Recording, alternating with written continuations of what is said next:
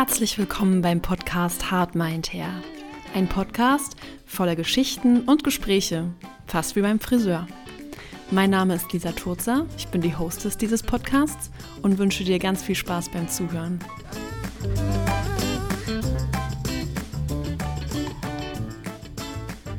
Ich hatte einen ganz tollen im Interview bzw. im Gespräch, weil es fühlt sich immer gar nicht so richtig an wie ein Interview, sondern eigentlich mehr einfach, als hätte ich Kaffeeklatsch mit jemandem.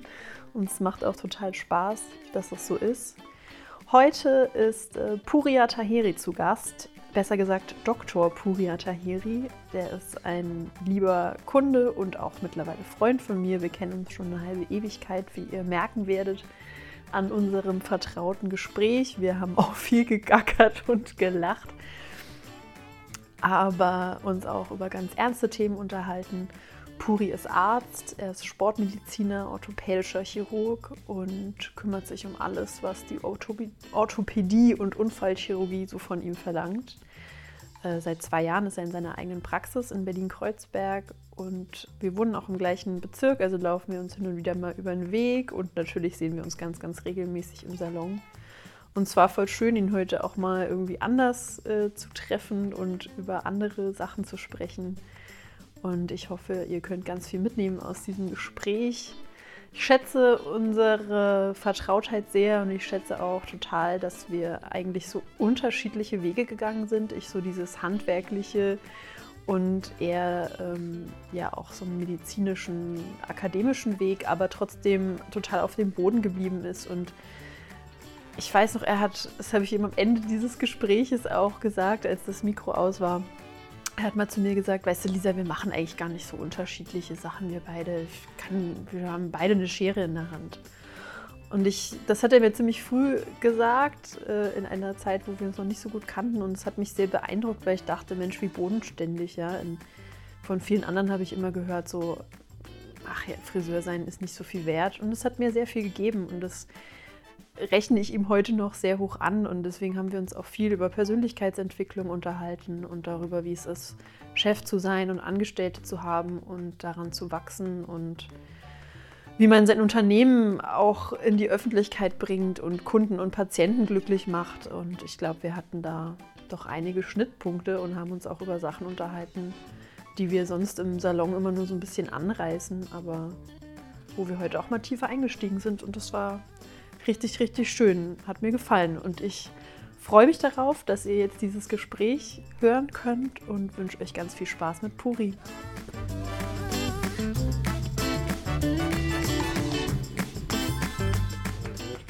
Freue mich ja einfach nur, dass du dir andere Möglichkeiten überlegst, dich mit deinem Beruf auseinanderzusetzen. Mich da, zu beschäftigen. Ja, und wenn ich dir da halt irgendwie behilflich sein kann, voll geil. Ja, mal schauen. Ich äh, nehme einfach schon mal auf, mhm. damit das Ding wird. Das ist ja genau so, wie du es eigentlich ähm, machen Ja, eigentlich soll es ja nur ein bisschen schnacken sein und äh, bisschen erzählen aus meinem bisschen Leben. Erzählen, erzählen aus, aus deinem Leben. Leben. Aus unserem gemeinsamen Leben. Genau. Seit damals in Weil ich glaub, der dass wir, Ich habe letztens nämlich schon mal überlegt, ich glaube, wir überlegen ja alle halbe Jahre mal, wie lange wir uns schon kennen. Ja, und ich und glaube, das sind jetzt 38 lange. Jahre, oder? Damals, als wir zwei waren ja, und du mir meine Haare... als ich noch nicht geboren war. Damals, als du noch als Fötus die Schere in seine Hand bekommen hast und sagtest, das ist es. Und den ersten, den ich... Der erste. Ja, aber jetzt mal im Ernst. Also es war Du warst 2004, noch im Studium. Ja, 2004, 2003, irgendwie sowas in dem Dreh. Nein, das kann doch nicht sein, weil ich bin 2007 nach Berlin gezogen. Siehst du, sag ich doch, 2002 oder 1, sowas in dem Dreh. Grobe Richtung stimmt.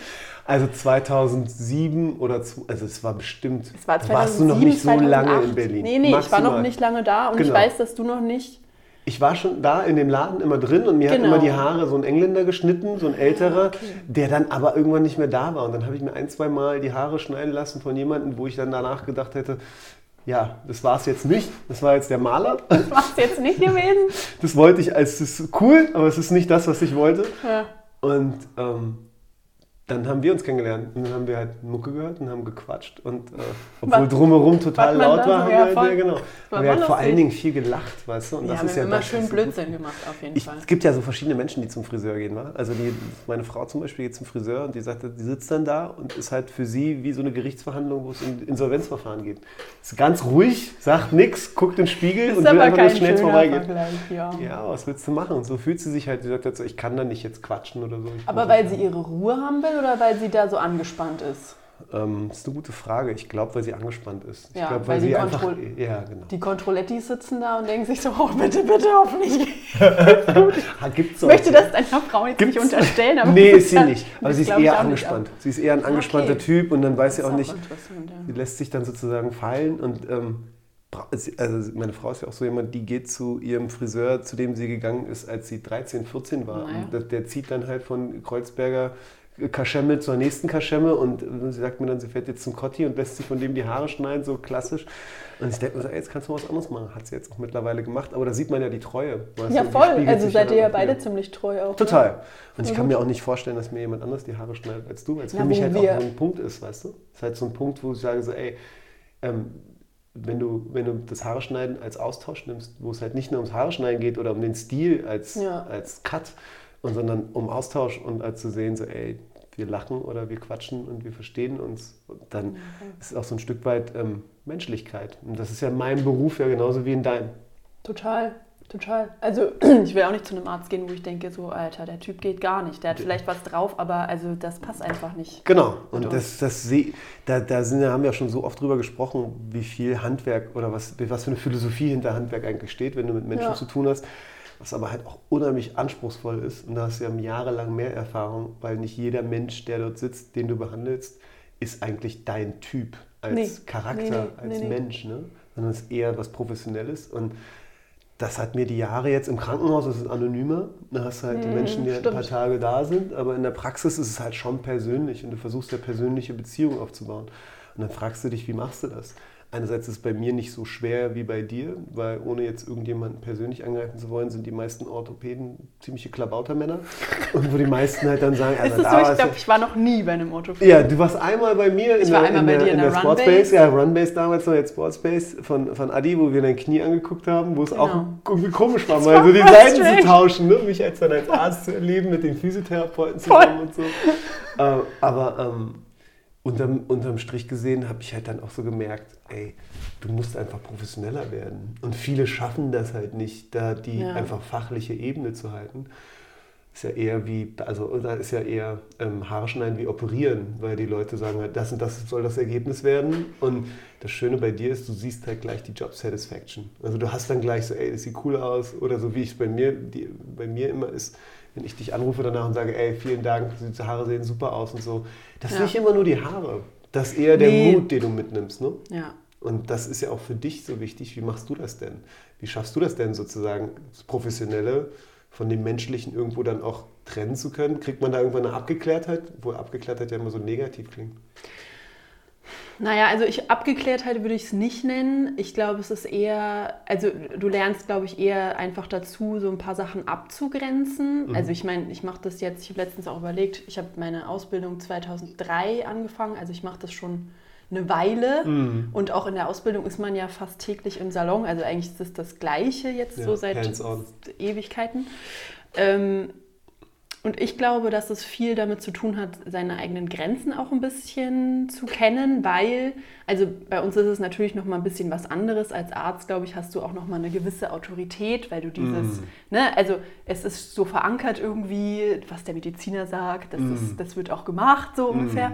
Ich glaube, das ist noch mal ein bisschen anders bei uns, aber es ist halt mega persönlich und auch mm. sehr eng Mhm. Und dann wird es halt unter anderem, kommen halt auch so Themen auf den Tisch, wo du so denkst, äh, das will ich jetzt eigentlich nicht wissen von der Person ah, oder das okay. möchte ich auch selber gar nicht preisgeben. Ja. Und ich glaube, für mich habe ich eher gelernt, dass ich halt Grenzen setze. Also, dass mhm. ich bestimmte Sachen eben nicht erzähle oder auch so merke, wann schwenke ich das Thema vielleicht um oder wie kriege ich die Person anders oder so. Oder auch, wie sage ich wirklich auch mal Nein, wenn mir was zu viel ist. Ja, und da willst du auch niemanden vor den Kopf stoßen. Ne? Genau, und, und da so, das ist halt so eine Grenze zwischen also ich glaube, selten ist der Punkt erreicht, wo du jemanden wirklich nicht mehr haben willst oder ne, irgendwie loswerden willst, sondern es geht dann eher so darum zu gucken, okay, wie kann ich das jetzt professionell weitermachen, sodass wir halt eine Kunden-Friseur-Beziehung haben, ohne dass der mir jetzt beleidigt ist oder ohne dass ich auch jedes Mal denke, oh Gott, jetzt kommt die schon wieder. Mm. Und das ist eher so, so Salamitaktik, ne? Es zieht sich ja. so ein bisschen wie Kaugummi, dass man sich dann irgendwann einspielt. Ja, ich gebe dir recht ich habe schon so eine gewisse Autoritätsperson. Ne? Also so muss auch so eine gewisse Persönlichkeit Klar. sein, um Entscheidungen zu treffen. Und ähm, du hast halt in der Praxis auch nicht immer so die Möglichkeiten, jeden so eine halbe Stunde zu behandeln. Aber das, was halt die Menschen grundsätzlich jetzt unterscheidet, sind zwei Sachen, zwei limitierende Sachen. Das eine ist halt, dass du nicht so viel mehr Zeit mit dem Arzt verbringen kannst, gerade wenn es so eine mhm. Subspezialisierung, also ein Facharzt ist. Beim Allgemeinmediziner ist es vielleicht ein bisschen anders. Und dann hast du natürlich noch den, den Faktor, dass die Leute unheimlich viel Informationen sammeln, was ja. nicht auf Wissen basiert. Und das macht das Leben für uns manchmal ein bisschen schwieriger, ja. weil die halt einfach schon mit Wissen oder mit Informationen kommen, wo du denen versuchst, das Wissen zu vermitteln. Und jeder Typ ist anders. Der eine reagiert hysterisch, der andere reagiert cholerisch, der dritte versteht. Und ja. da musst du halt super viel, jetzt viel mehr erklären, als das früher die Halbgötter in Weiß gemacht haben. Und die Halbgötter in Weiß gibt es ja immer noch. Es ist immer eine mhm Persönlichkeitsauslegung oder ein freier mhm. Beruf, ne, wie du dann deinen Beruf ausübst Klar. und wie du die Menschen behandelst. Und das macht es halt dann, wenn du halt aus, dem, aus der freien Marktwirtschaft viel übernimmst und das in die Fachgesellschaft Medizin mitnimmst, hast du super viele Möglichkeiten, das dann anzubringen und die Leute ganz anders wahrzunehmen. Früher wurde viel mehr operiert, weil die Leute einfach entschieden mhm. haben. Heute wird viel weniger operiert, weil die Leute eher mitkommen wollen in, in, die, in die Entscheidungskraft. Aber das musst du halt machen. Das wird Harvard School of Medicine. Das ist so von Harvard publiziert worden. Das ist halt den, den, dass du die Medizin so anbringen musst, dass du den großen Rahmen absteckst, okay. dass du denen die Informationen gibst, was es für Möglichkeiten gibt und dann mit dem Rücksprache hältst, was er denn jetzt favorisiert, ob das familiär, finanziell, ähm, ja. operativ, von der, von der Psyche her überhaupt machbar ist. Und ich glaube, da ähneln unsere Berufe halt dann, dass du halt das Feingefühl entwickeln musst, wie du den Menschen ein Stück weit führen kannst, ja. ohne dem zu sehr auf den Schlips zu treten. Ne? Ja. Und das fängt bei dir halt mit dem, fängt bei dir mit dem Gespräch an, wie das losgehen soll, wie du das wahrnimmst, ja. was er möchte. Und das hört dann bei mir mit der OP auf und bei dir hört es dann mit der, so beginnt es dann mit der Idee und der Arbeit. Und das Drumherum ist da ja so wichtig. Das ist halt mega entscheidend. Ja, ja das ist interessant, weil es ist so ein bisschen ähnlich. Natürlich geht es bei uns nicht um Leben und Tod und es geht auch nicht darum, dass irgendwie das Knie wieder gesund wird. Ja, das ist mhm. jetzt schon noch mal ein bisschen existenzieller ja, als eine Frisur. Aber so vom von der Idee, und das finde ich ja bei vielen Kollegen auch schwierig, eben wie die mit Kunden umgehen, mhm. wie du es wahrscheinlich auch kennst von Kollegen, oder wie die mit Patienten umgehen, oder wie das ganze Setting ist drumherum oder was eigentlich abgesprochen wird und dass es halt wirklich ein Prozess oftmals ist. Ja. So, also ich meine jetzt, ne, du hast einen Kurzhaarschnitt, wir kennen uns jetzt 100 Jahre, da ja. läuft die Nummer halt auch anders. Aber ja. wenn ich jemanden habe, der schwarze, schwarz gefärbte Haare hat seit drei Jahren und sagt so, ey, ich wäre gerne blond, äh, ja, das ist halt keine Nummer von einer halben Stunde. Und da muss man mitunter halt auch eine halbe Stunde mal miteinander sprechen. Ja ja. Ne? Also wie man das macht, ohne dass man die Haare abrasiert. Ja, und so. ähm, da das Gefühl herauszukriegen, wie schaffe ich den Menschen da so mitzunehmen ja. und wie schaffe ich denen da ähm, die Grenzen aufzuzeigen, was möglich ist und was nicht, dass genau. es halt nicht nur Luftschlösser sind. Da sind ja Fachgesellschaften total ähnlich, weil ihr genau. bringt die Fachexpertise genauso mit wie bei uns. Orthopädie ist keine Raketenwissenschaft, ne? Also es ist keine Neurochirurgie, wo es um Hirntumor geht und du eventuell die Fähigkeit verlierst zu sehen oder zu sprechen oder zu denken. Äh, da sind wir halt schon mehr down to earth, was die Mediziner angeht. Ja? Es gibt ja ganz viele lustige Sachen über Orthopäden, dass so gesagt wird. Ne? Und äh, zum, äh, zum Warum, einen, was wird da gesagt? Ach, das gibt es Orthopädenwitze? Da gibt es Orthopädenwitze gibt es glaube ich genug, aber es gibt glaube ich diese, diese Denke, dass man halt diese ganzen Medikamente irgendwie auswendig lernen muss. Da gibt es so. auch ein ganz tolles Lied, was von A bis Z geht über alle möglichen Medikamente, das äh, so ABC-Lied. Und äh, äh, am Ende sagt er dann, und wenn dich das alles nicht interessiert, dann werd doch Orthopäde, dann brauchst du eine Ibuprofen. Und das ist halt dann auch so, okay, wir haben nichts mit Medizin zu tun, sondern wir machen eher die große so, Jay Leno-Show. Die groben. Genau, die, die und groben. wir machen halt die große Jay Leno-Show, aber es ist halt schon beispielsweise, wenn du operativ tätig bist, so wie ich, dass du Knieprothesen oder Hüftprothesen machst, dann baust du den halt ein neues Gelenk ein. Ne? Und das ist für viele einfach so abstrakt, sich ja, vorzustellen, das dass da so ein zentraler Eingriff in seinen Körper Voll. ist. Und ich rede darüber, oh, es ist 45 Minuten, danach machen sie acht Tage im Krankenhaus, dann geht's in die Reha, kommen sie wieder, mal gucken, wie wir das machen. Das sind, ja, das sind ja so standardisierte Operationen jetzt mittlerweile glücklicherweise ja. geworden, dass wir den Leuten das halt auch wirklich wie ein Produkt anbieten können. Aber denen dann mitzunehmen, gibt es genug Kollegen von mir, das ist auch so die Subspezialisierung. Wenn du nur noch operierst, verlierst du natürlich die Möglichkeit, ähm, Medizin zu machen. Und Operationen ja. sind ja eigentlich immer am Ende. Und ähm, Medizin zu machen davor, nehmen sich die meisten dann heraus und sagen, ja, ist kaputt, kommen sie wieder, wenn es nicht mehr geht. Ist das jetzt Abgeklärtheit oder ist das fehlendes Marketingbewusstsein? Weiß ich nicht. Ich finde, es ist immer so ein Stück weit eine eigene Entscheidung, wie man mit Menschen umgehen will. Ja, und da ähneln unsere Berufe halt total. Auch, ja. Und du hast 70 Patienten am Tag oder 60 oh, Patienten in sechs, sieben Stunden und ähm, triffst halt Entscheidungen mit denen immer wieder und der, jedem, in jedem Zimmer nimmst du dir die sozusagen die Entscheidung heraus zu sagen, wie trete ich dem jetzt gegenüber. Und ähm, ja. da ist ja wie bei euch auch im Salon die Praxis einfach total das Aushängeschild. Ja, das ist einfach nach außen hin, wie die reinkommen, wie die von den Mitarbeitern begrüßt werden. Und da hat die, die, die deutsche Medizin halt unheimlich viel nachzuholen, ja. wenn man halt mit, mit den USA vergleicht, wo es halt mehr ein Business ist. Und das ist dann auch wieder so eine ethische Frage. Was machen wir eigentlich? Wir wollen eigentlich den Leuten helfen und denen dann im so, sozialen ähm, Krankenkassensystem halt auch zu sagen, ey, es gibt halt einfach Sachen, die wir machen können, die aber von deiner Versicherung nicht übernommen werden. Ähm, das denen zu erklären und die mitzunehmen, hat für mich jetzt in den, in den Jahren, wo ich in der Praxis bin, viel mehr... Ähm, freie Marktwirtschaftscharakter, als dass es der Halbgott in Weiß ist. Und da sind unsere beiden Berufe total ähnlich und ganz unabhängig von der Erfahrung, die durch die Hand geht. Ne? Ja.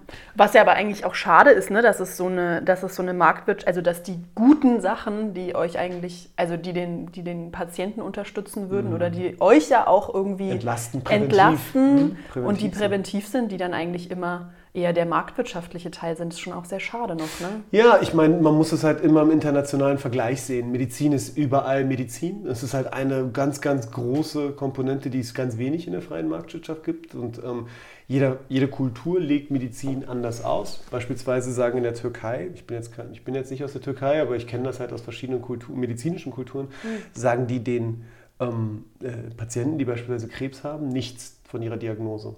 Den okay. Angehörigen sagen sie es aber. Und die Angehörigen erklären es dann dem Patienten oder sagen okay. es dem dann nicht. Und das ist für uns zum Beispiel total das unvorstellbar. Ja das ist unvorstellbar. Krass. Und es ist auch unvorstellbar für uns, dass eine neue Hüftprothese so viel kostet wie ein Mittelklassewagen. Ja. Ist auch unvorstellbar bei uns, weil es halt die Krankenkassen übernehmen. Ja. Dementsprechend ist es, also ein Beispiel USA, ja, also wenn man, wenn man sagt, dass hier erfolgreiche Ärzte ein Mercedes S-Klasse fahren, also wirklich so ein großes Luxusprodukt, dann sagt man in den USA fliegen die eigene Flugzeuge. Und das ist der große Unterschied, weißt ja. du? Und da zeigt sich halt dann die Schere über die Grenzen hinweg, wo man dann sagt, okay, wir haben jetzt 60 Jahre ähm, soziale Krankenkassensystem, wo wir als Gesetz festgelegt haben, jeder bekommt, die, jeder muss sich versichern, sonst hat, muss er eine Strafe zahlen. Da ist ja ganz andere Herangehensweise. Du kannst mit Voll. Italienern sprechen, mit Spaniern sprechen oder mit Südamerikanern Voll. und die sagen, wie? Ist, ihr müsst das nicht zahlen? Ja. Das ist ja eine existenzielle Sorge, wenn ja, du kein Geld hast. Total, und, und das ist bist. auch der unglaubliche Luxus. Ne? Also und da, da ist dann halt so die Krankenkasse auch, die sagt, präventive Maßnahmen, Sachen, die halt dann drüber hinweggehen, können wir uns für, die, für das Allgemeinwohl einfach nicht leisten. Und diesen Vergleich gebe ich jedem Patienten jeden Tag. Und das müssen wir halt ja. verinnerlichen, ne? weil es natürlich auch viele gibt, die dann sauer sind, weil sie 20 Klar. Minuten, 30 Minuten warten mussten oder die ähm, dir Sachen irgendwie äh, erklären oder Vergleiche machen wollen, wo du dann sagst, ey, das ist jetzt Apfel mit Birnen vergleichen. Sie können nicht das System in Frankreich mit dem System in Deutschland vergleichen, obwohl das ein Nachbarland ist. Komplett andere Systeme.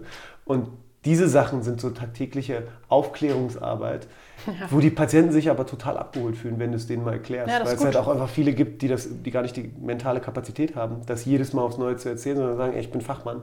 Ja. Ich möchte Ihnen jetzt das erklären, worum es geht. Dass die Rest lassen sich bitte von Ihrer Krankenkasse erklären. der hat ja keinen Kontakt mit der Krankenkasse. Du bist der Arzt, du kannst denen das erklären. Ja. Also wer, wer, ruft denn auch bei der Krankenkasse an und, und lässt sich das? Arbeiter und der dann ist von Arbeiter zu Arbeiter verschieden und da habe ich auch ganz viele Sachen erlebt, wo man dann problemorientiert dran gehen kann oder lösungsorientiert. Klar. Wir versuchen es halt lösungsorientiert ja, zu machen. Voll gut. Und den Leuten halt ein Stück weit zu näher zu bringen und denen halt die Mühe entgegenzubringen, dass ein Vertrauen entsteht, so wie es bei dir ja auch ist ja. und wie wir es ja aufgebaut haben.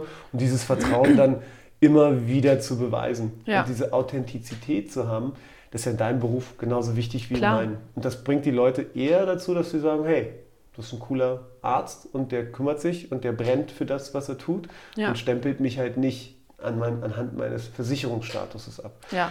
Aber und ist vielleicht auch bereit, eben andere Wege zu gehen nochmal, ne? Oder mehr ja. Geld auszugeben oder in was anderes zu investieren oder eine andere Idee wahrzunehmen und so genau. weiter. Wenn du halt ein gewisses Vertrauensverhältnis ja. aufbaust und das halt gut klärst. Und mhm. das geht ja nur über gute Kommunikation. Und du ne? musst den Leuten halt dann auch sagen, das ist ihr Versicherungsstatus und wir probieren jetzt erstmal das aus. Ja. Und denen halt nicht das Gefühl geben, dass sie ohne, wenn sie kein Geld in der Tasche haben, dass nicht sie weiterkommen. Können. Dass sie nicht weiterkommen. Stimmt, und dadurch, dadurch machst du den ja kleiner. Und da, da ich so die Philosophie vertrete, dass ich die Leute an meinem Wissen teilhaben lassen will, dass sie sich gestärkt oder gerade rauskommen, was deren, ähm, was deren äh, Selbstbewusstsein angeht und deren Selbsteinschätzung, hat sich jetzt so nachdem Mundpropaganda immer mehr und mehr entsteht und mehr und mehr Leute kommen, total ähm, äh, bewerkstelligt für uns als Praxis. Und wie bist du dazu gekommen? Weil das ist ja eigentlich, also dass du so eine Philosophie vertrittst oder dass du so mit Menschen mhm. umgehst, ist das dein Naturell oder weil, also ich kenne dich jetzt nur als ne, der lustige Puri, der zu genau. mir zum mit dem, dem viel gelacht Mit dem ich viel genau. lache und, und genau. Blödsinn mache auch und so. Ja. Äh, also klar, wir haben auch ernste Gespräche, aber es ist... Es ist immer so vertrautes, freundschaftliches so, Verhältnis. Es ist irgendwie ein freundschaftliches Verhältnis. Aber die Frage ist ja, also ich habe mich gerade gefragt, ob es da einen Punkt gab, irgendwie, wo du dich mehr mit solchen Sachen auseinandergesetzt hast oder ob Ja. das natürlich gekommen ist oder ob du das Mhm. auch au- so aus anderen Kulturen. Familien oder Ja. aus einer anderen Kultur mitgekriegt hast, weiß ich nicht. Ich habe, meine Eltern sind ja beide Ärzte und sie sind im Iran Ärzte geworden und da ist halt sozusagen Medizin auch nochmal anders gelebt, aber es äh, ein gefühlt kultureller Unterschied, wie du mit den Menschen umgehst. Ne? Und Berliner oder Deutsche sind ja grundsätzlich immer sehr sachlich und äh, nicht so viel Palaver drumherum. Recht reserviert. Genau. Und äh, das kannst du natürlich auf eine freundliche Art und Weise machen, indem du Wissen vermittelst, oder du kannst also eine nahbare Phase machen.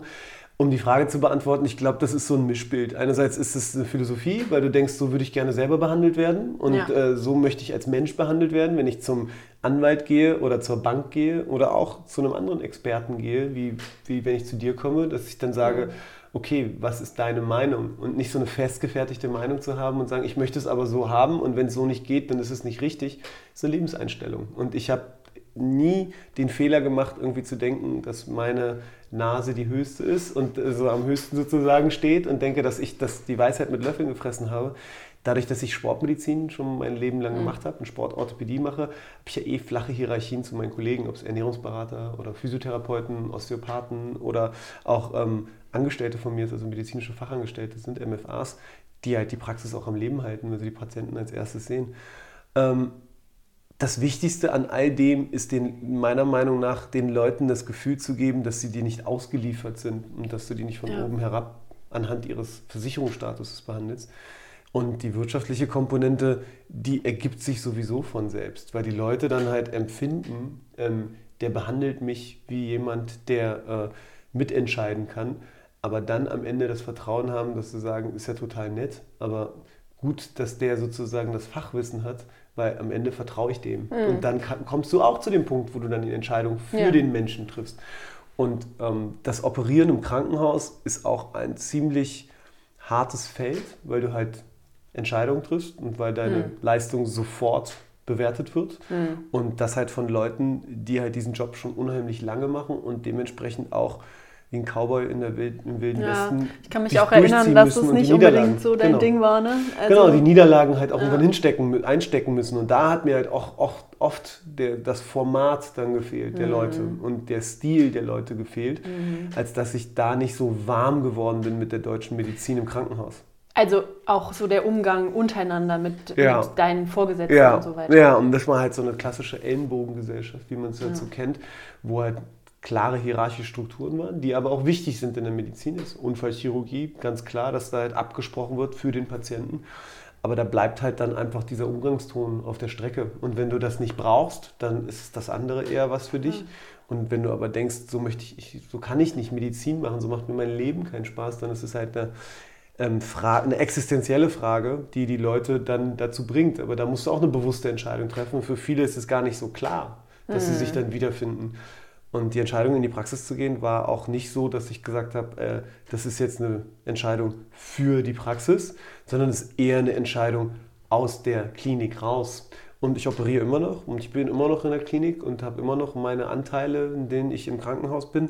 Aber es ist natürlich eine ganz andere Arbeit und du hast auch einen ganz anderen Zugang zum Krankenhaus, weil du jetzt Zuweiser bist und den ja. Leuten halt die Möglichkeit geben kannst, wie entwickeln und so ähm, äh, als Praxis und als Standort, dass wir den Leuten Patienten schicken können. Dadurch entsteht ein ganz anderes Netzwerk, als es beispielsweise bei dir in deinem Beruf ist. Ja, ja, weil du hast halt deine Kunden und die Mundpropaganda, das ist bei mir genauso wichtig, die ist bei dir genauso Klar. wichtig. Ähm, der Salon ist die, der, der Vergleich wie eine Praxis, wo die Leute halt reinkommen und gewissermaßen empfangen werden wollen ja. und durchgeführt werden wollen.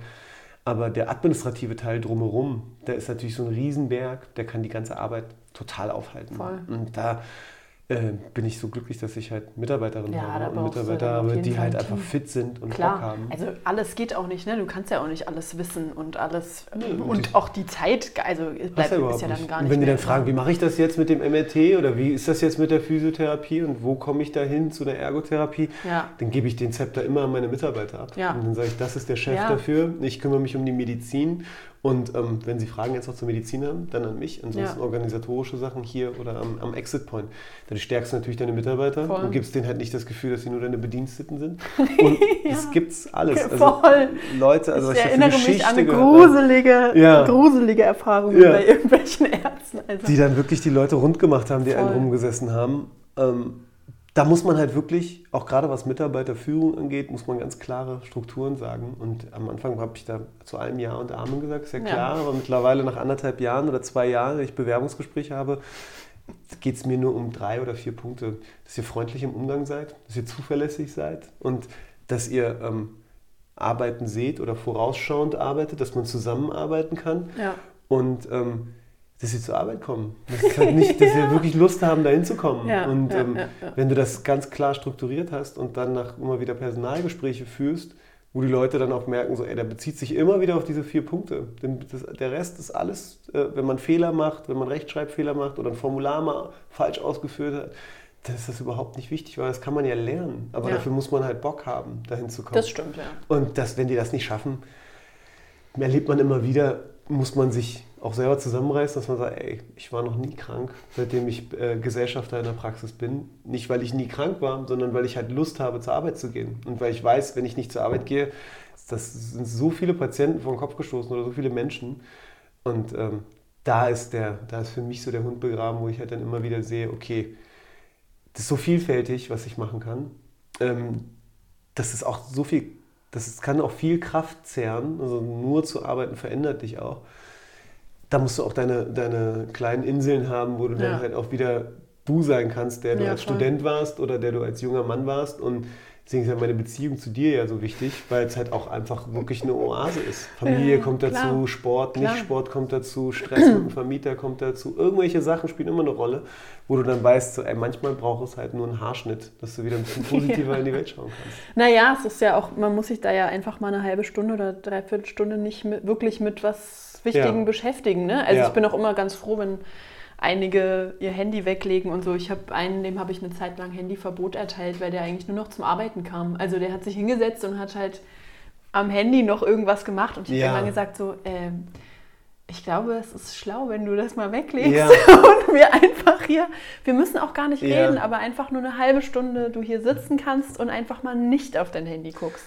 Voll. Und da bin ich ja, das Handy ist ja das zweite Büro geworden, da bin ich ja genauso. Ne? ja, also wir sind, kannst du über Social so, Media, ne? kannst Ach, du da so viele Leute schreiben dir und dann, ey, ich habe dieses Problem, kannst du mir mal helfen? ja. Willst die Leute nicht vom Kopf stoßen, hast aber eigentlich eine total volle Sprechstunde. Und dann sagst du, okay, gut, den nimmst du jetzt noch mit dazu. Und ja. ähm, da musst du für gemacht sein, für den Stress. Und da bin ich echt froh, dass ich so von meinen 13 Mitarbeitern neun oder zehn habe, wo ich weiß, so, boah, da kann ich blind vertrauen. Die, da weiß ich, wenn ich noch einen dazu hole.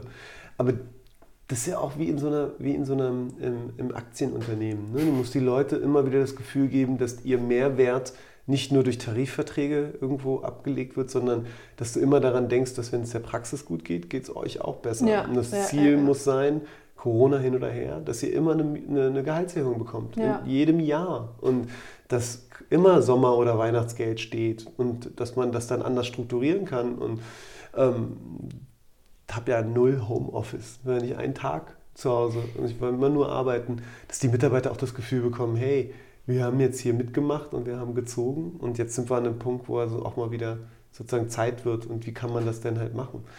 Das ist für mich einfach, weil ich mag meine Mitarbeiter und ich mag meinen Job und ich mag die Praxis vorantreiben. Das ist, äh, glaube ich, ein wichtiger Punkt, ne? weil sonst, warum macht man das sonst? Und dann wirst du, glaube ich, auch nur frustriert und hast halt ja. irgendwann keinen Bock mehr. Und ja. dann, also ich glaube, das ist, war immer einer der, der, äh, der schlimmsten Punkte, wenn ich einen Chef hatte, der einfach keinen Bock hatte. Mhm. Also wo du richtig gemerkt hast, so, der zieht den ganzen Tag eine Fresse und hat überhaupt keine Lust, da zu sein oder hat auch gar keine, hat irgendwie ganz viel andere Sachen im Kopf hatte ich durchaus auch schon solche Geschichten, mhm. wo ich so dachte, okay, also es funktioniert halt so auch nicht, ne? wenn du nicht das Vorbild dann bist in dem Moment. Ich habe auch mal einen schlechten Tag und ich habe auch mal keinen darum Bock. Ja, genau. ja, darum geht es auch gar nicht. Das ist ja, aber wenn so die Grundeinstellung schon eigentlich morgens so ist, boah, ey, das geht hier alles gar nicht. Und ja. ich will auch die Mitarbeiter am besten gar nicht sehen, ja. ist bei uns auch nochmal super schwierig, weil wir alle so eng sind. Ne? Mhm. Also ich meine, ich bin jetzt nur zu zweit, aber wenn du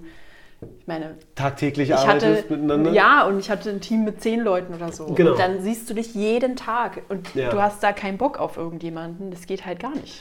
Und da musst du halt dann Abstriche machen. Ne? Und dann musst du auch selber sagen, ey, da muss ich mich zurücknehmen. Und dieses Thema von Reife, ja. das haben wir ja beide gleich. Also wir müssen beide eine unheimliche Reife an den Tag legen, weil wir halt Vorbilder für andere Leute sind als selbstständige Gesellschafter. Und denen musst du das dann halt auch vorleben. Du kannst halt so viel ja. sagen, wie du willst. Menschen sind ja nicht blöd. Die durchblicken das ja. Die ja, die spüren es ja. ja. auch. Ne, genau, ne, und die versuchen dir das Leben einfacher zu machen. Ja. Aber wenn du halt dann immer wieder die negative Seite zeigst von dir und immer nur sozusagen der, der nach vorne prescht und keine Rücksicht auf die anderen nimmt, dann wirst du auch nicht weiterkommen. Also diese Devise, sei hart zu dir selbst, aber weich zu anderen, kann ich auch nicht immer nachvollziehen. Das geht auch nicht, weil du halt mhm. einfach für dich auch irgendwo Abstriche machen musst, was geht, was geht nicht. Und Authentizität oder Freude zu verbreiten, ist viel wichtiger als alles andere. Eine Mitarbeiterin, die hat wirklich starke Probleme gehabt mit Depressionen und dem ganzen Drumherum. Und die war immer offen zu mir. Die hat mir immer Nachrichten geschrieben. Und es ging dann nicht über die, ähm, über die Gruppe. Mhm. Weißt du, so, mhm. ey, ja, sagt die jetzt was und hat, habt ihr jetzt mal was von der gehört? Was ist denn mhm. da los? Ne, die hat einfach zum Handy gegriffen und meinte, hey Chef, es tut mir total leid, aber mir geht es wirklich nicht gut. Ich brauche jetzt Zeit für mich und meine Familie. Ja. Und diese Ehrlichkeit imponiert mir so sehr, dass Voll. ich immer sagen würde, selbstverständlich, wir sind für dich da, wir schaffen das schon. Ja. Und wenn dann die anderen darunter leiden, in Anführungsstrichen, wenn die halt mehr arbeiten müssen, dann weißt du einfach, dass da, ey, wir beißen jetzt mal die Arschbacken zusammen und wir ziehen das durch, die wird wieder da sein und dann wird sie sich nur noch wohler fühlen, dass ja. sie hier ist. Oder andere Mitarbeiter, die jetzt in der Corona-Zeit der Mann nicht so viel Geld verdienen konnte, weil es halt einfach überhaupt nicht funktioniert hat. Ja. Obwohl seit lange in der Elternzeit war und ähm, jetzt wiedergekommen ist nach zwei Jahren und nach zwei Monaten dann fragt er, könnt ihr mir eine Gehaltserhöhung geben? Da sagt sich auch wahrscheinlich jeder zweite Chef, der irgendwie den, den, den dritten Porsche kaufen will. Sag mal, das, äh, wir alle, das sind alle Bälle im Schrank oder was? Äh, das ja, gibt's ja gar nicht. Aber wenn du dann halt sagst, ey, ich kann jetzt in Vertrauensvorschuss mit diesem Menschen gehen und ich kann dem sagen, ich bin für dich da, das ist auch Teil meiner Arbeit. Voll. Sie ist jetzt wieder schwanger geworden und sie kam bis acht, achteinhalb Monate oder so kam ja, sie in die Praxis oder? und kam und half und sagte, super, ey, ich bin mega glücklich, dass du hinterher kommst. Ja, Vielen schön. Dank. Aber das ist ja nicht auf Freundlichkeit basierend, sondern das ist nee. auf jeden Fall auf gegenseitigem Vertrauen basierend. Und dann freust du dich natürlich umso mehr, wenn du so ein, so ein Mensch bist, der auch die emotionale Basis seiner Mitarbeiter sieht. Aber bist natürlich auch umso enttäuschter, wenn es negative Beispiele gibt, weil es Leute gibt, die es halt. Gibt es halt einfach auch, ja. Ich glaube, Wie geht man damit um? Weißt du, wie nimmst das musst du dann auch wieder so sagen, ey, das musst du halt auch is, lernen, ja. ja. Ich glaube, der wichtigste, also das, was ich in den letzten Jahren so gelernt habe, der wichtigste Grundsatz ist, nichts persönlich zu nehmen. Ah, so schwierig. Es ist so mega schwierig. Boah. Aber hast du das Buch gelesen von, äh, oh Gott, jetzt fällt mir der Name nicht ein, ist auch peinlich. Ich habe es hier stehen, auf jeden ja. Fall. Wir gucken gleich. Wir gucken mal. gleich nochmal. Ähm, die vier, also es heißt die vier, nein. nein. Das ist auch gut. Nee, die vier Versprechen heißt es auf jeden Fall. Der Autor fällt mir jetzt gerade ja, nicht ein. Und eins der Versprechen ist eben, nichts persönlich zu nehmen. Ähm, das ist richtig gut. Es ist für dich selber sozusagen, als Schutz für dich selber. Als oder? Schutz für dich selber, mhm. aber eben um auch zu sehen, also die Person, die da vor dir sitzt, wenn die jetzt irgendetwas sagt, also das so ein bisschen wie, was Peter über Paul sagt, sagt mehr als Pe über Peter als über Paul. Ja. Also wenn jemand dich beleidigt zum Beispiel, sagt das mehr über diese Person aus als über dich.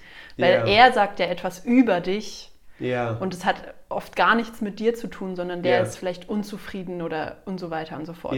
Das heißt, in, in dem Punkt geht es halt darum, ähm, das schön bei den anderen zu lassen und zu gucken, okay, was hat das jetzt, hat das jetzt wirklich etwas mit mir zu tun, was da gerade passiert ist? Mhm. Nein, es ist ja dieser Person passiert oder yeah. die Person hat darauf reagiert und es hat mit mir einfach nichts zu tun. Ja. Ich kann natürlich gucken, ne, was macht es dann mit mir, ja. wenn mich da jemand angreift und so weiter und wo ja. triggert mich das vielleicht und was ist da los?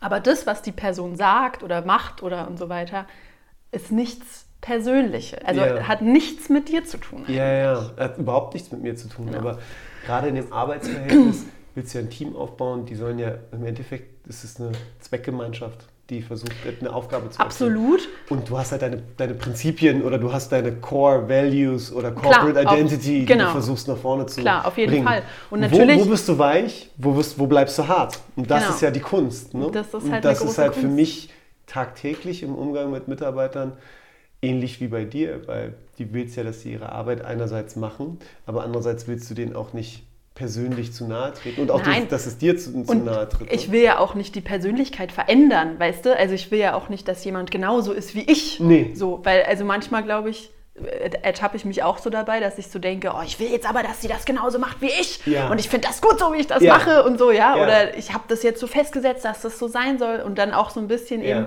immer wieder zu gucken, okay, aber was ist denn ihr Weg und ist das nicht auch ein richtiger Weg und so weiter, genau. ne? Oder geht es nicht auch so? Genau. Und genau. da so ein bisschen die Waage zu finden zwischen, was ist meine, was sind meine Werte für diese Firma oder für die Praxis oder was auch immer, für dieses Unternehmen und, für das Unternehmen, genau. und was ist was wo, ist individuell zu Genau, was ist aber auch noch individuell gut, ne? Also ist es auch okay, wenn sie das macht so oder wenn der das macht so und ja, ja das ist glaub, nicht das so einfach. Und ich glaube, da gibt es als, als ähm, Friseur genau die gleichen Barrieren Total. oder Herangehensweisen, weil es ein Handwerk ist, Total. wo wir ja beim Thema sind. Die Leute lernen ähm, die Kunst der Medizin immer anders und sind anders geprägt durch ihre Vorgänger oder ihre Lehrer und ihre Persönlichkeit. Und Voll. da musst du halt immer vorsichtig sein, dich nicht zu sehr auf dich selbst verlassen zu können. Also einerseits ist es halt schon ganz cool, wenn du halt das so mitbringen kannst, dass du sagst, so und so stelle ich mir das vor. Aber da wir nicht nur in unserer eigenen Gruppe mit Ärzten arbeiten, sondern auch mit allerlei anderen ja. Leuten, ist diese offene Herangehensweise das Beste, was passieren kann. Also ich sage ja auch meinen Mitarbeitern immer, Fehler sind das Beste, was uns passieren konnten, wenn so lange keiner zu Schaden gekommen ist und der Ruf der Praxis nicht in Mitleidenschaft gezogen wurde. Warum? Weil ich daraus lerne und dadurch eine Vertrauensbeziehung entsteht. Wiederholen sich die Fehler aber, die, derjenige schafft das nicht umzusetzen, dann muss man irgendwann eine gewisse Reißleine ziehen, wo man sagt, diese, diese Kultur, die wir versuchen aufzubauen, wird halt konterkariert, wenn ich es einfach erdulde, dass du das weitermachst. Und ja. da habe ich auch echt gute Erfahrungen gemacht, dass ich gesagt habe, du musst den Leuten respektvoll entgegentreten, du musst den Leuten versuchen, deine Vision mitzugeben, was du eigentlich mhm. machen willst, dass sie, dich, dass sie dich verstehen. Ja, auch klar zu sein darin genau. selber. Das, aber das ist ja auch schon bei den allermeisten schwierig, ja, dahin zu kommen an den Punkt, dass du dir überhaupt klar wirst, was sind eigentlich meine Ziele? Deine eigenen Ziele oder, oder, Werte. Und was sind meine Werte überhaupt? Ja. ja das ist ja schon. Und das halt immer wieder den Leuten zu sagen und genau. denen, denen, die halt dadurch mitzunehmen und dann auch dich selbst daran zu halten. Ja, dich selbst daran zu halten und auch immer dann zu überprüfen, halte ich mich noch daran und halten sich die anderen daran? Oder also sitzen wir da auch im selben Boot noch oder ja, macht jetzt ja, genau. hier eigentlich jeder so seins? Genau. Und ähm, wenn du dann das Gefühl bekommst, dass dich halt immer jemand wieder rausnehmen muss, ja. Dann macht man das einmal, zweimal, dreimal und beim dritten Mal muss man halt das Gespräch suchen und dann halt sagen, ey, irgendwas funktioniert halt nicht. Aber du merkst dann auch im Gespräch, also das ist ja auch, dadurch, dass ich halt 60, 70 Gespräche am Tag führe, ist ja. halt irgendwann wirst du halt gut in Gesprächen, ja. ne? Das ist halt ein, so eine schönen Sache. Und das merke ich dann halt in anderen Lebenslagen. Klar wirst du dann mal wütend oder mal wirst du dann halt mal nicht wütend, das kommt ja auch auf deine Tagesform an. Aber ähm, was ich gelernt habe, ist, dass du Grenzen für dich setzen musst, dass du dich immer wieder dran hältst, damit es nicht persönlich wird. Aber ja. manchmal ist es persönlich. Ne, natürlich, ne? Also ich meine, es ist, heißt ja auch nicht, dass es nicht irgendwie nah ist und so weiter. Das hat, es, hat ja nichts damit zu tun. Mm. Ja, ja aber es ist, es ist eine super schwierige Geschichte, aber es hilft mir schon ab und zu, dass ich so denke, okay. Persönlichkeitsentwicklung für uns. Ja. Das ist ja das Entscheidende.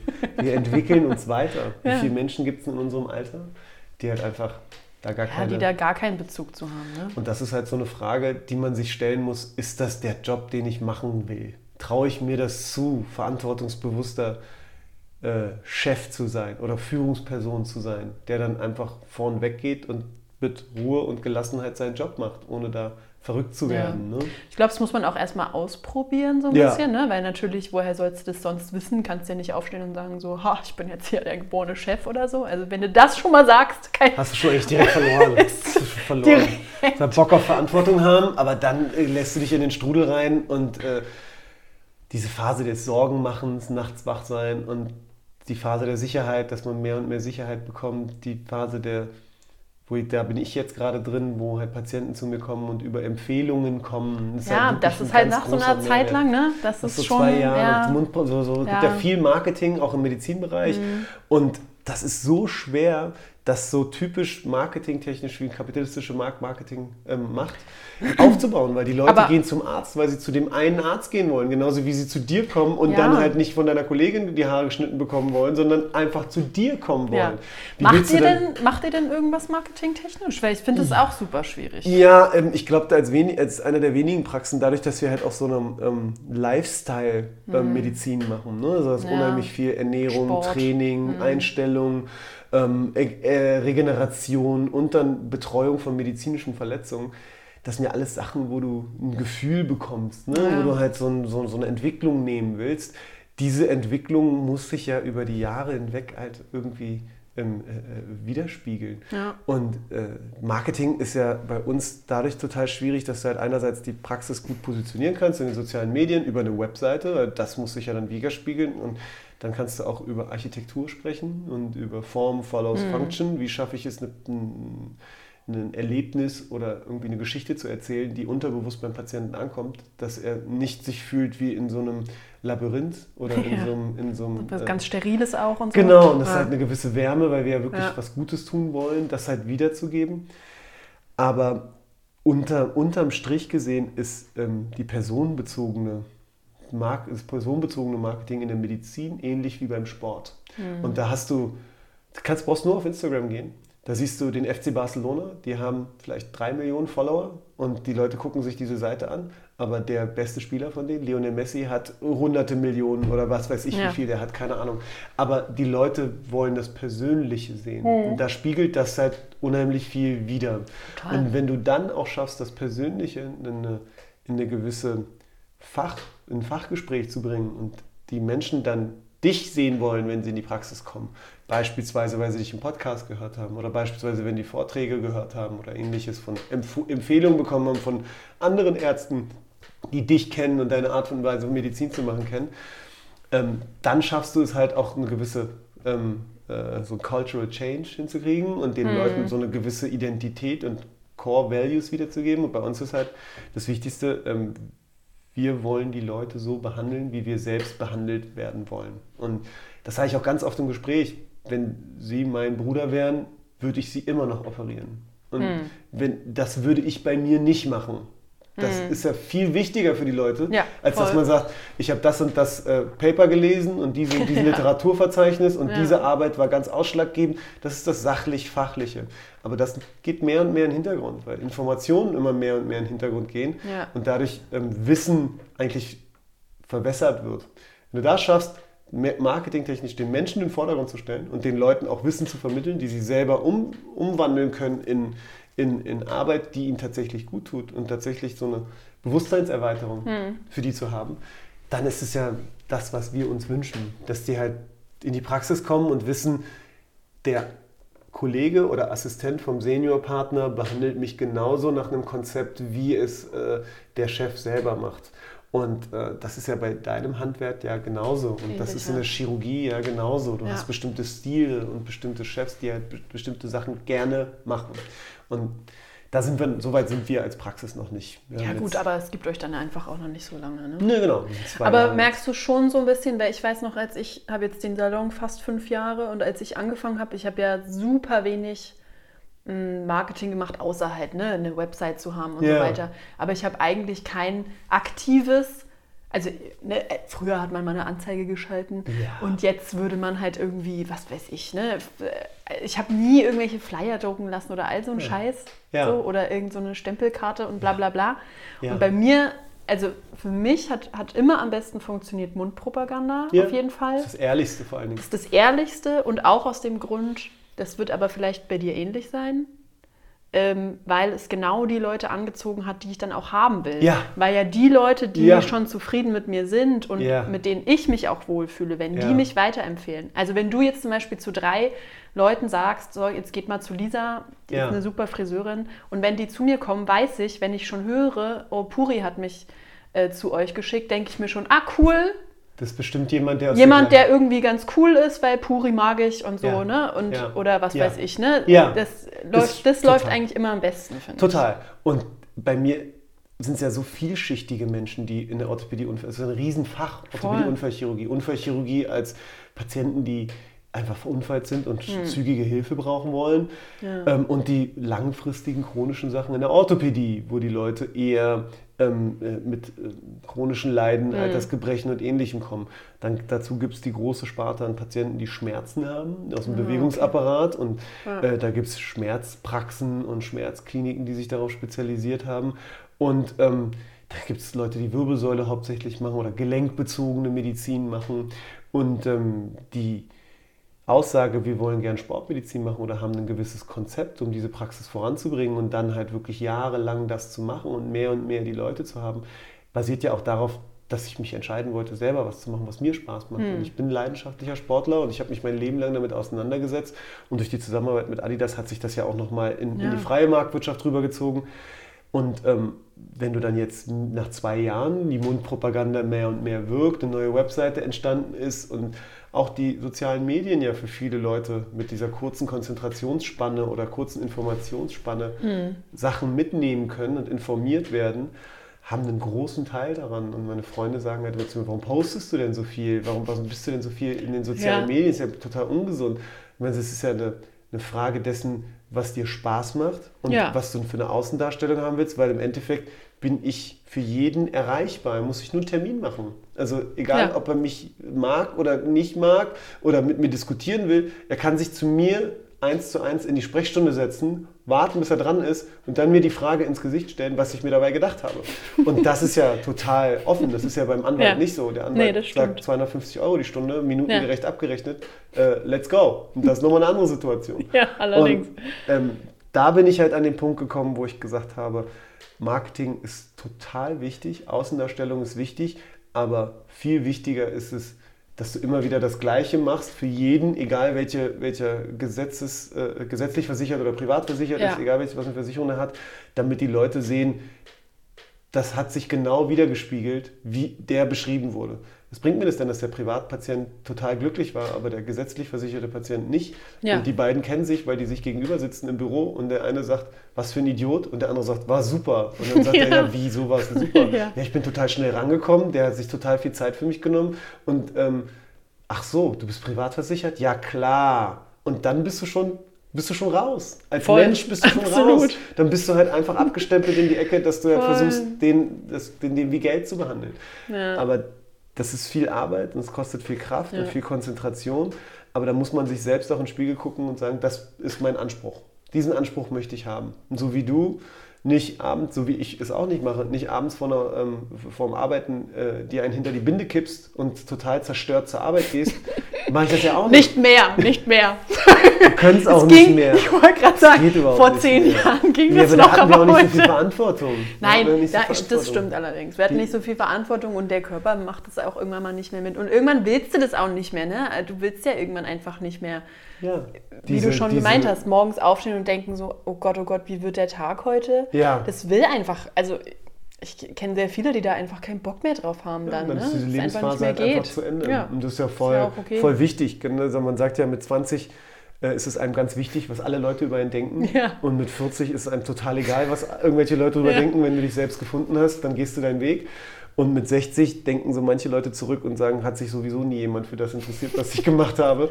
Das ist letztens ein ganz interessantes, weiß ich nicht, können wir beide noch nicht mitreden. Ich bin nee. jetzt 40 und ich kann auf jeden Fall sagen, ähm, dadurch, dass ich gefunden habe, was ich gerne machen will und das handwerklich wie ähm, wirklich intellektuell das widerspiegelt, habe ich eine Aufgabe gefunden, die mir ähm, Spaß macht oder der ich mich erfüll, erfüllt sehe. Wolltest du das denn schon, also hast du schon immer, bist du schon reingegangen in das Studium auch und wolltest Sportmedizin machen oder Unfallchirurgie oder so? Oder nee, ist, hat sich das so ergeben? Das hat sich total entwickelt und das war einer aber der Medizin, schönen Dinge. Aber Medizin, Medizin war, war schon klar. immer so, dass so entweder werde ich Basketballprofi oder ich werde Medizin machen. oh, ja. Basketballprofi, so Sand am Meer, habe ich dann so gesehen, Amerikaner, amerikanische Spieler, die alle eigentlich ziemlich gut sind, gibt es wie Sand am Meer. So, Verdammt, äh, danke. danke, tschö.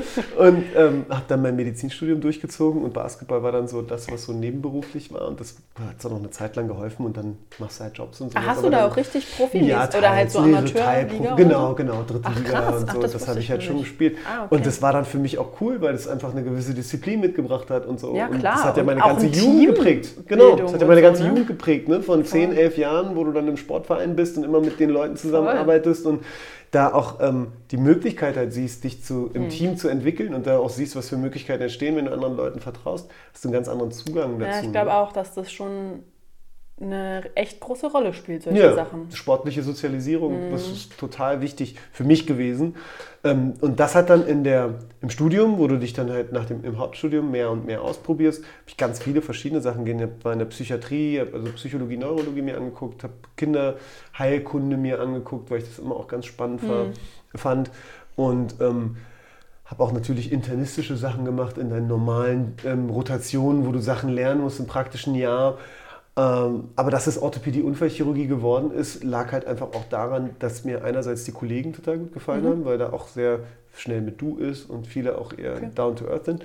Und ähm, als ich dann meine Rotation, so wie ich sie mir vorgestellt habe, alle hinter mir hatte, ähm, bin ich irgendwann mal laufen gewesen. Und die Frage ist dann so, wie, Schuppen von den Augen gefallen, oder wie man auch immer das bezeichnet. Schuppen von den Haaren, sagt man das? Mir sind die Schuppen von den Haaren gefallen, hoffentlich nicht. Ja, und habe dann gesagt, kein ey, gutes Zeichen. das, was mich die ganze Zeit wirklich interessiert, neben meiner persönlichen Entwicklung, so als Familienvater und als Mensch, ähm, ist ja Sport. Und ja. ich kann es ja mit meinem Beruf und meiner Facharztausbildung total gut kombinieren. Und glücklicherweise war dann so der Punkt, dass mein Trauzeuge schon ähm, Sportmediziner war in Köln und dann mich ihm zusammengesetzt habe und alles klar, jetzt legst du los und bin dann auch mit dem Facharzt wieder zurück nach Berlin gekommen, war dann eine Zeit lang in Köln. Ach, stimmt, ja. Genau, und dann, als wir zurückgekommen sind, ja, ja, das ist schon lange her. Das ist auch echt lange her. Und als wir dann zurückgekommen sind, habe ich dann gemerkt, ey. Da hattet ihr noch keine Kinder auch. Nee, ne? als wir das erste Mal in Köln waren, war ich als Student, das zweite Mal in Köln hatten wir schon Ava, die war acht ah, Monate. Ach, und dann war ich, ähm, dann als als meine Frau dann schwanger war mit dem zweiten Kind, haben wir gesagt, wir kommen jetzt zurück. Stimmt, weil wir ja, ganze Infrastruktur in Berlin, Berlin hatten. mit den Eltern. Und dann habe ich das Glück gehabt, dass ich in einem kleinen Krankenhaus eine, so, eine, so eine Sprechstunde übernehmen konnte und dann aber auch gemerkt habe, so okay, jetzt bist du ja sozusagen, mhm. deine Ausbildung ist zu Ende, was willst du jetzt eigentlich machen? Und da Sportorthopädie und Sportmedizin ja eher so ambulante, elektive Sachen sind, weil Sportler wollen sich ja nicht mehr operieren lassen, mhm. ähm, war mir dann auch klar, was willst du jetzt machen? Willst du jeden Tag operieren und am Fließband stehen sozusagen oder willst du eher die Menschen mit Kommunikation dahin bringen? Und mhm. das ist so eine grundlegende Frage. Und wenn du gerne mhm. redest, so wie ich es halt tue, ist es total schön gewesen. Ja, ist für mich halt auch anstrengend, weil auch nicht jedes Gespräch cool ist. Aber das es ist halt schon, schon etwas, was mir Spaß macht. Und du siehst dann auch, wie die Leute dir vertrauen. Und du siehst dann auch, dass sogar Leute, die eine negative Einstellung haben, dann auch wirklich positiv da rauskommen. Und diese Kraft zu besitzen, ist halt ein Talent von mir. Und dieses Talent habe ich für mich entdeckt und das möchte ich halt ausbauen. Und operiere aber auch weiter, aber halt nicht in dem Maße, dass mein gesamtes Business aufs Operieren fundiert ist. Und habe jetzt auch einen Kollegen, der Partner wird ab April, der mehr und mehr konservative Sachen macht. Mhm. Und diese ganzen Sprüche, die man so liest, ja, wenn du dich selbst verwirklichen willst, dann mach es einfach, folge mhm. deinem Herzen und so das kriegt ja immer mehr und mehr ähm, Farbe, wenn du von den Egos, die im Krankenhaus unterwegs sind, mehr und mehr wegkommst, mhm. weil du dann nicht mehr so stark von Vorgesetzten beeinflusst bist. Von daher war die Entscheidung, in die Praxis zu gehen, das Beste, was ich je in meinem ja. Leben machen konnte. Weil ja, ich dadurch gut. viel mehr mich selbst gefunden habe und den Leuten noch viel mehr mitgeben konnte, als ich bisher äh, im Krankenhaus machen ja. konnte. Und gibt es noch ein Ziel? Also willst, mir ist gerade so eingefallen, willst du dann mal irgendwie im Fußballclub oder so? Ja, ist eine so wie, Frage. wie heißt er bei den Bayern? Ja. Müller genau. ja. Ähm, da hat sich, glaube ich, das, da früher, oder? das hat sich früher, das war früher und das ist auch für viele Leute so, ey, ich will Sportarzt in einem mhm. Fußballverein oder sowas werden. Ja, oder Basketball meinetwegen. Genau, ne? also so eine nicht. Teambetreuung. Ähm, ich finde das super. Mir macht das Spaß, weil du dann halt nicht nur einzelne Leute behandelst, sondern mhm. so eine mhm. Gruppe, die, die die Gruppe begleitest. Und jeder in der Gruppe hat dann eine Rolle und du betreust jeden, wie der Trainer ja es auch tut. Ja. Ähm, da habe ich äh, ja wirklich dieses Rennen beispielsweise 550 Kilometer von LA nach Las Vegas, wo wir sechs Läufer hatten, die rund um die Uhr den Bereich medizinisch betreut wurden, ähm, die habe ich ja mitgenommen und äh, da hat mir das auch wieder gezeigt, aber in diesem Bundesliga-Bereich, ja, wenn du halt sagst, ey, da will ich rein, da ist so viel Politik auch ja, hinter, dass das mein Wissen als, als Fachmensch auch wieder konterkarieren kann. Und da stellt sich dann die Frage, ist das jetzt ähm, Teambuilding oder ist das mhm. Teamplayer sein? Oder geht dir das gehörig gegen Strich, als mm. Dienstleister in der Medizin tätig ja, zu sein? Verstehe. Da, da, vermischen sich dann auch wieder die, die einzelnen Mengenlagen und die Leute verändert das. Und für mich war es wichtig, dass wir so eine Praxis aufbauen, wo die Leute halt immer hinkommen können und Leute auch behandelt ja. werden, die aber dann ihre Expertise von uns holen als Unabhängige. Und das entwickelt sich mit der Zeit, weil du dann auch einhergehen willst mit dem Verein. Und wenn sich da ein Verein findet, der die gleichen Kernwerte hat, wie wir es haben und da eine langjährige Vertrautheit entsteht oder besteht aus irgendwo anders her, hm. dann auf jeden Fall. Aber da jetzt auf den Markt zu preschen und zu sagen, ja. hier sind wir hier und wir wollen das jetzt haben und ja das führt nur dazu, dass du zu weit dich aus dem Fenster lehnst und dann halt aber auch angreifbar machst für andere Leute. Ja. Ich bin ganz glücklich, so wie die Entwicklung gerade nimmt. Und naja, wer weiß, ne, was passiert. Genau, genau. Und gerade mit dem neuen Partner und gerade mit dem, äh, mit der Maxime, das Gras wächst nicht schneller, wenn man dran zieht, sondern dass du einfach jeden Tag ja. zur Arbeit gehst auch und das deine Arbeit man, machst. Auch das muss man sich sehr oft vorsagen. Ja. Also ich weiß nicht, wie es dir geht, aber ich bin Total. eine sehr ungeduldige Person. Und am liebsten, wenn ich eine Idee hat, hätte, habe, äh, hätte ich die gerne übermorgen gleich ja. umgesetzt, aber manchmal ist ja. es halt ein langfristiges Projekt. Ja, und da ist halt gut, wenn du, das machst du ja auch, wenn man sich mit Kollegen austauscht, die ähnliche Probleme haben, ja. wenn du die Experten reinholst, die entweder Berater sind oder halt Anwälte sind, die dich rechtlich beraten können. Ist das überhaupt möglich, was wir eigentlich als Idee haben? Und mit diesen Ideen zu spielen, das ist ja auch ein toller Teil unseres Voll. Berufes. Ne? Also als Selbstständige, dass du halt dann sagen kannst, okay, mach's. Stellen wir mal die Fragestellung. Vor allem in einem relativ flexiblen Beruf. Ne? Ich habe eine Freundin, die ist Anwältin selbstständig, da ist nicht so viel Spielraum. Klar, du kannst deine eigene Kanzlei so gestalten, aber da bist du schon sehr festgelegt. Ne? Da haben wir schon mhm. noch ziemlich viele Freiheiten auf jeden genau. Fall. Und da eigene Therapiekonzepte zu entwickeln, die nach außen zu tragen, die Strukturen, die das dann nach außen hin zu tragen ähm, wirklich äh, äh, zu festigen immer wieder. Und es zeigt sich Kommunikation und Gespräche führen und äh, Leute abzuholen und immer wieder das Gefühl zu geben, dass sie wichtig sind. Trotzdem ihren Freiraum zu lassen, dass sie ihre Arbeit gestalten können, ohne dass du dich halt irgendwo äh, angeflaumt fühlst, weil die ihre ja. Entscheidung treffen ohne dich. Das hat jetzt auch sehr viel Kraft gekostet, weil ich ja in eine bestehende Praxis reingekommen bin, die gut funktioniert. Und die Betriebsblindheit ist ja auch so ein, so ein Faktor, wenn du dann als Neuer dazukommst, hm. da alles sofort umändern zu wollen, führt nur zu Verwirrung und Chaos bei ja, den Mitarbeitern. Stress einfach ja, ne, genau. für alle Beteiligten. Ja. ja. und dementsprechend bin ich eigentlich total glücklich, wie sich das jetzt, äh, wie ich mich auch selber entwickelt habe oder wie Schön. sich das entwickelt hat. Aber du wächst mit den Aufgaben. Und ähm, da sind wir ja beide ähnlich, ne? sodass wir dann sagen, hey, machen einfach weiter. Und äh, egal welche Situation das ist, was sind denn deine Ziele? Meine Hast du Ziele? Ziele? Hast du Ziele? Willst du größer werden, kleiner werden? Bist oh. du angekommen? Ein Gefühl von angekommen zu sein? Also eine Zeit lang, das ist echt schwer zu sagen, weil eine Zeit lang ähm, habe ich wirklich gedacht, oh, ich hätte das gerne auch richtig groß. Mhm. Jetzt zwischendurch, also dadurch mit Corona und so weiter, das ist einfach schon nochmal eine spezielle Situation gerade, bin ich recht froh, dass es nicht so groß ist. Absolut. Weil es einfach äh, durch die langen Schließzeiten und auch, weil es halt sehr zäh lief das Jahr hm. äh, wirtschaftlich, ist halt einfach eine Menge Verantwortung dann. Ne? Und ich bin ganz froh, dass ich die gerade nur für mich und noch eine andere Person habe. Absolut, absolut. Ähm, ich ehrlich gesagt, ich weiß es gerade nicht so richtig. Mhm. Also ich bin gerade so ein bisschen, ich habe so das Gefühl, es ist so ein Scheideweg gerade. Nee, ich würde sagen. Oder was heißt Scheideweg, aber so ein bisschen ganz klug von dir. Guck's mir jetzt mal an. Das ich, ist ganz klug von dir sozusagen, da jetzt bei den Entwicklungen, die sich durch die Pandemie Jetzt gerade kannst du, also ne, jetzt gerade wäre ich nur froh dann, wenn es halt irgendwann mal weitergeht. Und, ja.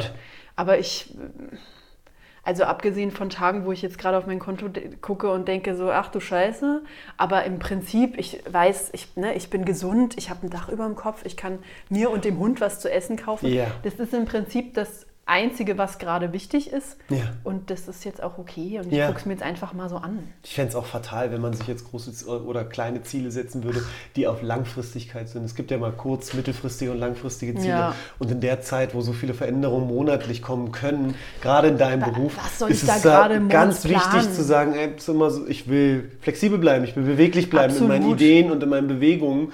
Und ähm, da sich schon an ein Konzept zu halten, was für die nächsten fünf Jahre ist, obwohl du gar nicht weißt, welche Auswirkungen die Gesellschaft auf deinen Beruf hat, sind natürlich überhaupt total, nicht. total gesund. Finde ich voll gut. Total. Bei mir ist es ja überhaupt nicht so, dass ich, dass ich, ich habe ja einen systemrelevanten Beruf, was auch immer das heißen mag. ja. Ich gehe ganz normal jeden Tag zur Arbeit. Ja. Und bei mir als Orthopäde kommen die Patienten auch nicht, Klar. wenn sie krank sind, also wenn sie Anzeichen dafür haben. Also bleibt es dabei. Ich bin natürlich dann auch so.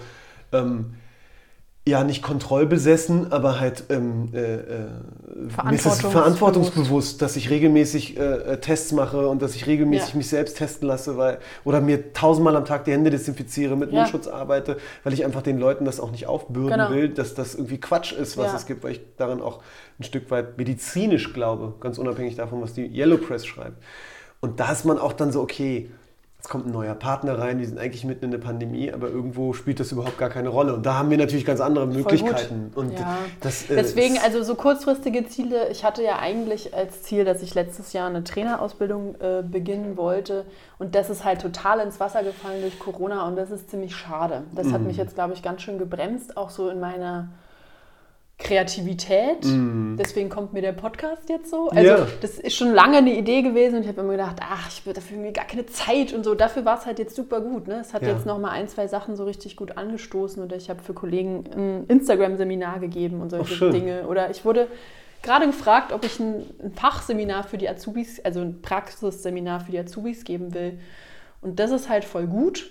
Und da habe ich schon noch mal so gemerkt, ja, in so eine Richtung darf es halt auch noch mal mehr gehen. Siehst also, du? Ja. Also ne? in, jedem, in, jedem, in, jeder, also in jeder Krise steckt irgendwie eine Absolut. Chance. Und man sollte investieren, intellektuell genau. oder finanziell. Es kommt immer auf die Möglichkeit drauf an, aber die Investition zu tätigen in dieser Zeit ist unabdingbar. Voll. Also die Leute, die da den Kopf in den Sand stecken, ich kann das verstehen. Das ist total du, krasse Existenzen sind dadurch absolut. bedroht und so. Und dass es auch mal einen Tag gibt, weißt du, wo, du, wo ich so denke, Alter, ich habe heute echt keinen Bock aufzustehen, weil es ist einfach nur scheiße. Ja, gibt es natürlich Thema, auch, aber ja.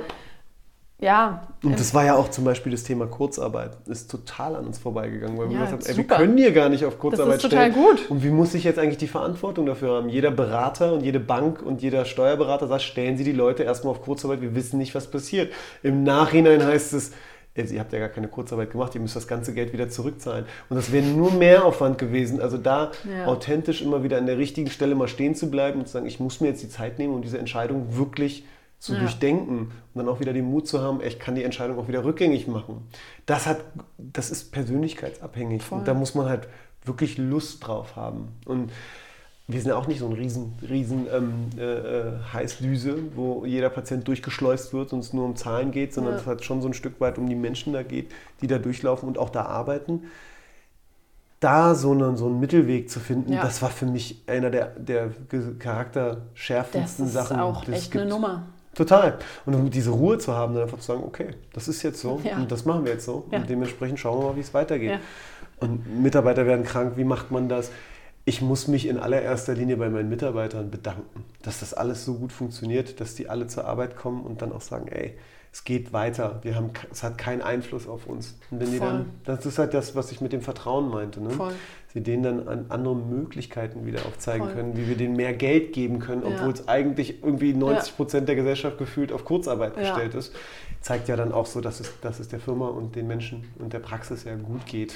Absolut. Also das war für mich eigentlich auch ganz gut zu sehen. Also wir sind ja nur zu zweit, aber das ist mit meiner Mitarbeiterin halt eine total also es gab keinen Tag, wo die das irgendwie in Frage gestellt hat, dass wir jetzt arbeiten gehen, weil das mhm. ja schon irgendwie auch mal schwierig war ne, zwischen, zwischenzeitlich, ne? gerade vor dem ersten Lockdown, wo alle so ein bisschen, oh Gott, und gehen wir jetzt überhaupt noch zum Friseur, weil es ja, ist doch total, oh Gott, ja, man kann ja. doch niemanden anfassen Wus jetzt. Wusste und so. ja auch niemand, was und es ist. Wusste keiner irgendwie, was los ist. Das ist ja jetzt eigentlich ganz anders. Ja. Aber gut, das ist ein anderes Thema.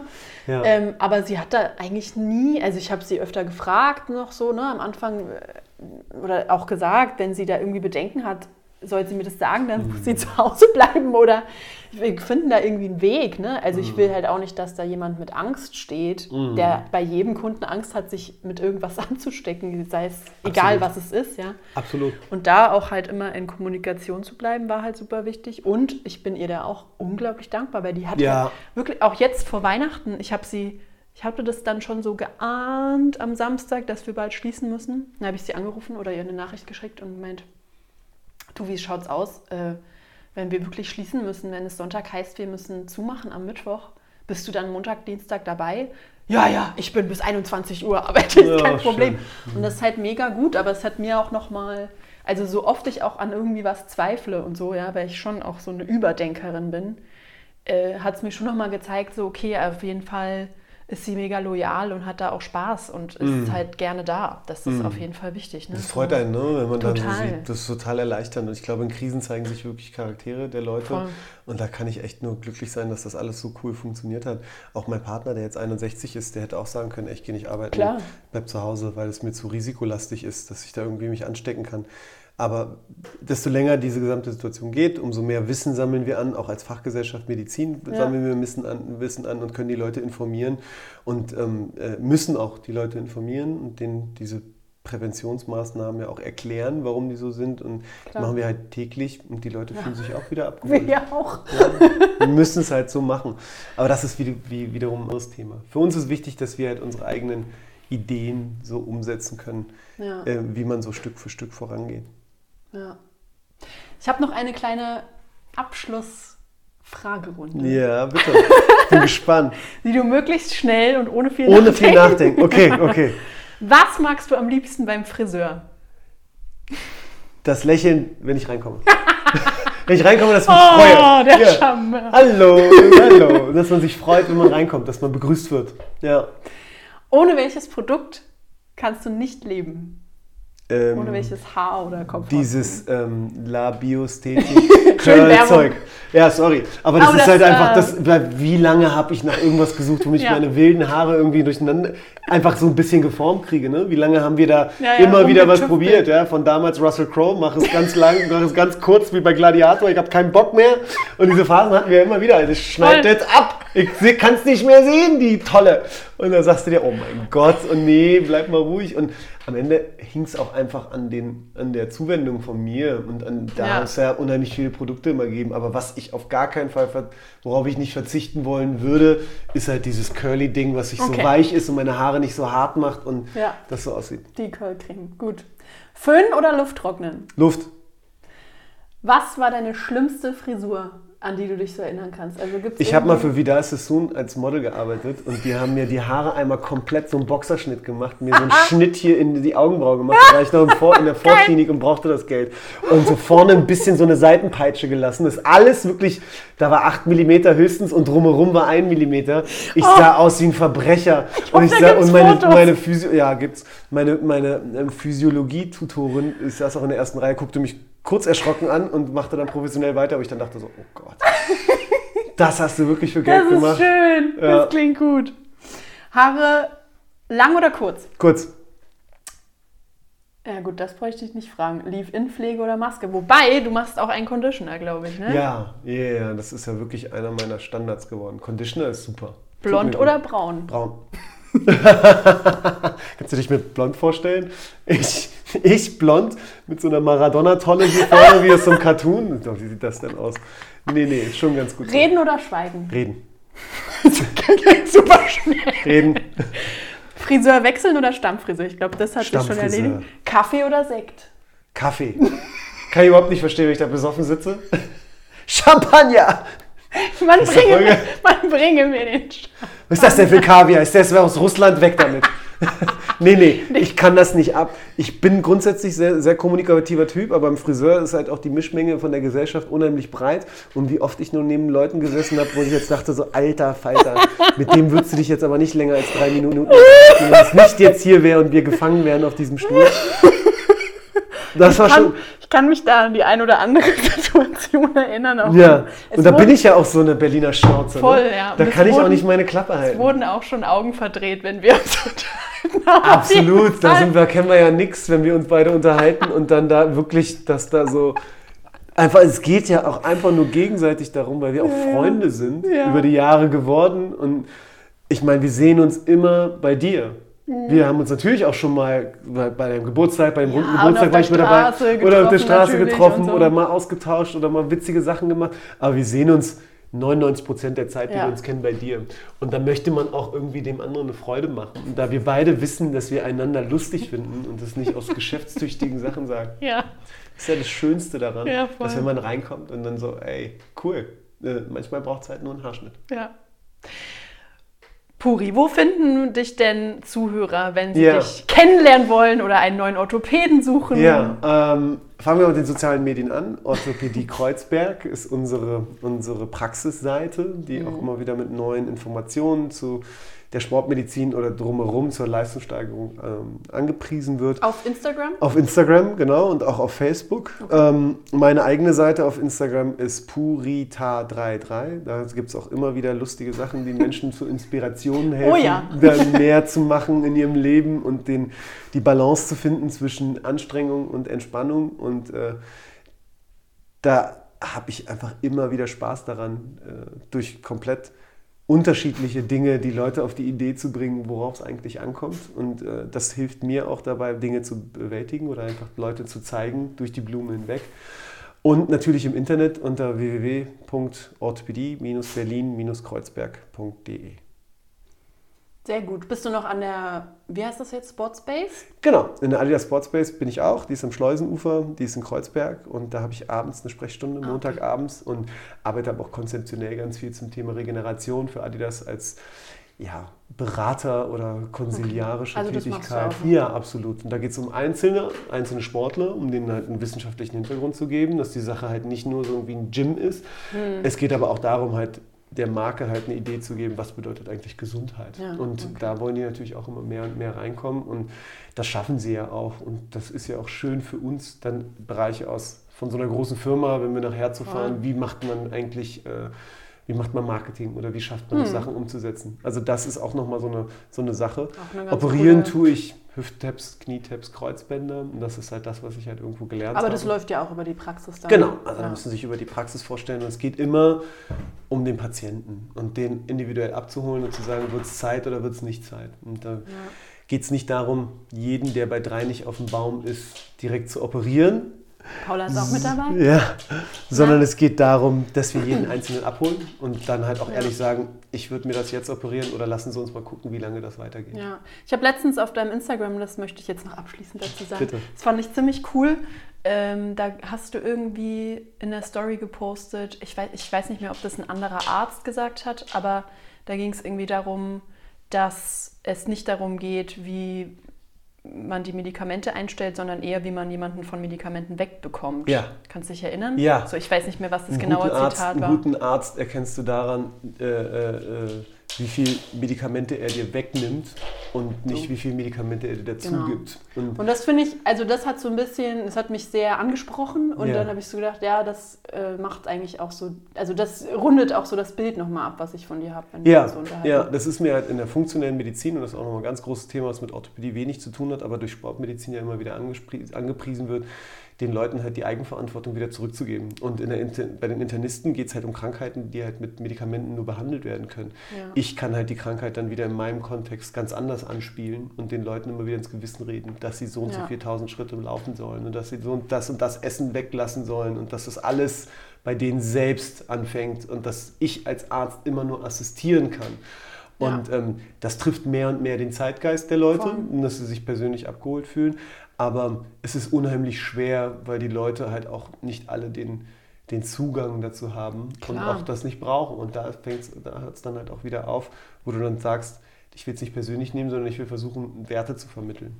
Ja, super. Vielen Dank für deine Zeit. Es hat Vielen mir sehr Dank. viel Spaß gemacht. Ja, ich hat mir auch sehr viel Spaß gemacht, wie immer. Und wir sehen uns hoffentlich bald im Salon. So ist es.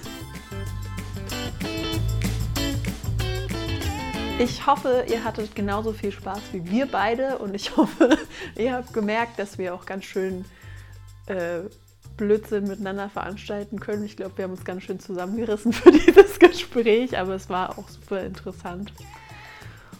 Und ja, vielen Dank an Puri, dass du eins meiner Versuchskaninchen hier bist und den Spaß mitmachst. Das ist richtig cool. Ich verlinke euch auf jeden Fall alle Infos zu Puri noch in den Show Notes so dass ihr auch mal sehen könnt, mit wem ihr es da zu tun habt. Oder falls ihr einen Orthopäden braucht und euch Puri interessiert, ihr euch an ihn wenden könnt. Oder falls es euch interessiert, was er mit der mit der Run Base, die jetzt nicht mehr Run Base heißt, äh, mit der Sports Base in Adi, mit Adidas zu tun hat. Falls ihr da was wissen wollt, könnt ihr ihn ein bisschen auf Instagram stalken. Und ja, ich freue mich dass ihr zugehört habt. Ich freue mich auf die nächste Folge und bis ganz bald.